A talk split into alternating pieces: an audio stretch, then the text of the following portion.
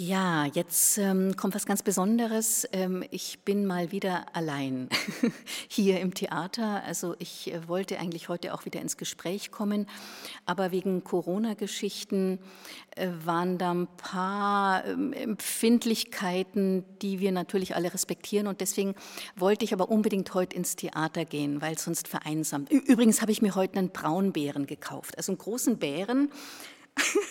das muss ich jetzt einfach sagen.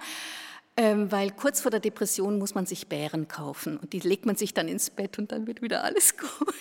So, das jetzt nur zur Rutschen B- und Empfindlichkeit. Also der November ist hart. Der Dezember ist noch härter, weil dann kommt auch noch dieses ganze Weihnachten. Der Januar ist am allerhärtesten. Der Februar wird schon wieder besser, weil er ein bisschen kürzer ist. Und der März ist super, weil da wurde ich geboren. Also, unter diesem Aspekt mache ich jetzt einen kleinen Platzhalter für die Seite von den Hoch-X-Leuten, die ich so sehr in mein Herz geschlossen habe. Und ich bin so froh, dass ich hier sein darf. Also, ich singe natürlich wieder. Und zwar ist es ein bayerisches Lied, das sehr traurig ist. Das habe ich auch schon öfters auf Beerdigungen gesungen. Und ich hoffe sehr, dass nicht alle Theater beerdigt werden müssen. Also unter dem Aspekt ein hoffnungsfrohes Nichtbeerdigungslied. Erstmal und dann kommt auch noch ein Text. So, ich singe wieder mit meinem Diktaphon, um mich zu stützen.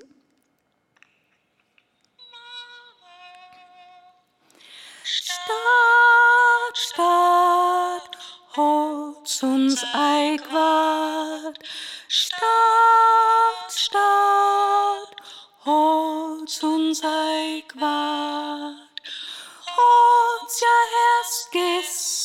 Quart, ja heida. Stadt, Stadt, holt's uns Eigwart. Baba. Stadt, Stadt, holt sie Schotrat.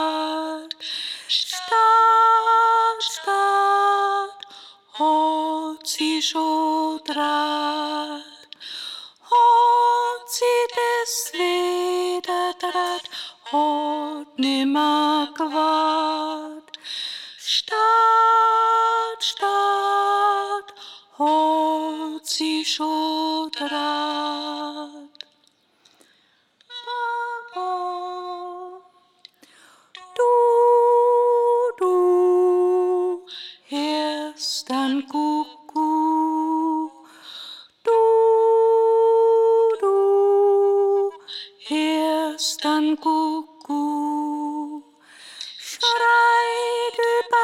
Bachal her, nix wie Kuckuck. Du, du, hörst ein Kuckuck. Ja, also dieses wunderbare, sehnsuchtsvolle in die Stille hineintönen, das äh, tut mir einfach immer gut. Ich hoffe Ihnen auch, euch auch. Und jetzt würde ich gerne einen Text äh, vorlesen, den ich vor langer Zeit mal gefunden habe und der natürlich für diese besondere Zeit wahnsinnig gut passt. Und einleitend dazu das sehr bekannte Zitat von Blaise Pascal, ähm, ein Mathematiker und Physiker aus dem 17. Jahrhundert, glaube ich, und der eine ganz spannende These aufgestellt hat. Blaise Pascal sagt,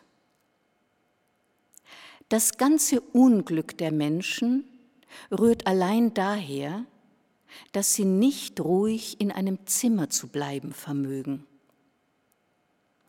Also als ob Blaise Pascal hier äh, in der Regie der Welt ist und sagt, ihr müsst es jetzt aber alle lernen, allein im Zimmer zu bleiben, finde ich eine ziemlich spann spannende Situation.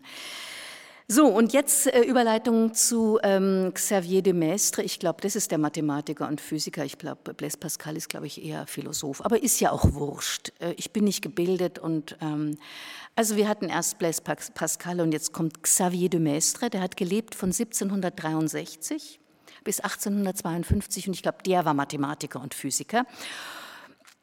Und, oder war der Soldat? Jetzt komme ich in Teufelsküche, aber es ist auch spannend. Schauen Sie ganz schnell bei Google nach, wer ist wer. Und wenn Sie es rauskriegen, rufen Sie im Theater Hoch X an und Sie kriegen ähm, eine Freikarte für irgendwas, was dann mal irgendwann wieder ist. So, ich bin immer noch bei Xavier de Maistre. Also auf alle Fälle war, war er auch soldatisch tätig und irgendwie musste der, glaube ich, in, ähm, jetzt nicht in Quarantäne, sondern er musste Strafe sitzen. Er hat irgendwas äh, gemacht und musste einfach wirklich im Zimmer bleiben, hatte Arrest. Und in dieser Zeit des Arrest äh, äh, äh, absolvieren müssens hat er einen Text geschrieben, den ich großartig finde. Die Reise um mein Zimmer. Mein Zimmer liegt nach meinen Messungen unter dem 45. Breitengrad. Seine Lage zeigt von Osten nach Westen. Es bildet ein Rechteck, das ganz nah der Wand 36 Schritt im Umfang hat. Meine Reise wird jedoch deren mehr enthalten, denn ich werde in ihm oft ohne Plan und ohne Ziel hin und her oder diagonal wandern. Ich werde sogar im Zickzack gehen und, wenn es erforderlich ist, in allen möglichen geometrischen Linien laufen. Ich mag die Leute nicht, die so sehr Herr ihrer Schritte und ihrer Gedanken sind, die sagen, heute werde ich äh, drei Besuche machen, vier Briefe schreiben, diese begonnene Arbeit erledigen. Meine Seele ist den mannigfaltigsten Gedanken, Neigungen und Gefühlen derart zugänglich. Sie nimmt alles, was sich bietet, so begierig auf. Und weshalb sollte sie die Freuden, die auf dem schwerlichen Lebensweg dünn gesät sind, verschmähen? Sie sind so selten, so spärlich, dass es töricht wäre, nicht Halt zu machen, ja sogar einen Umweg zu nehmen, um all diejenigen, die uns erreichbar sind, zu genießen. Es gibt daher, meiner Meinung nach, nichts Verlockenderes als ganz einfach irgendwohin wie der Weidmann dem Wild nachjagt, der Spur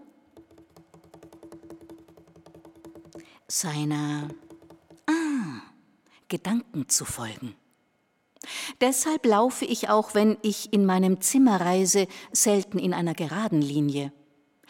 Ich gehe von meinem Tisch auf ein Bild in einer Ecke zu.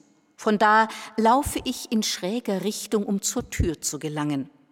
Aber obwohl ich beim Gehen wirklich willens bin, mich dorthin zu begeben, setze ich mich ohne weiteres, wenn ich unterwegs auf meinen Lehnstuhl stoße, sogleich hinein. Ah.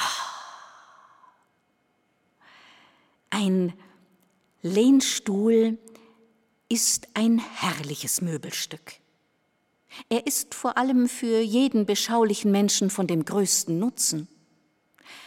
An den langen Winterabenden ist es mitunter wohltuend und immer klug, sich in ihm, fern vom Lärm der zahlreichen Geselligkeiten, behaglich auszustrecken. Ein gutes Kaminfeuer, Bücher, Schreibfedern, welch Hilfsmittel gegen die Langeweile.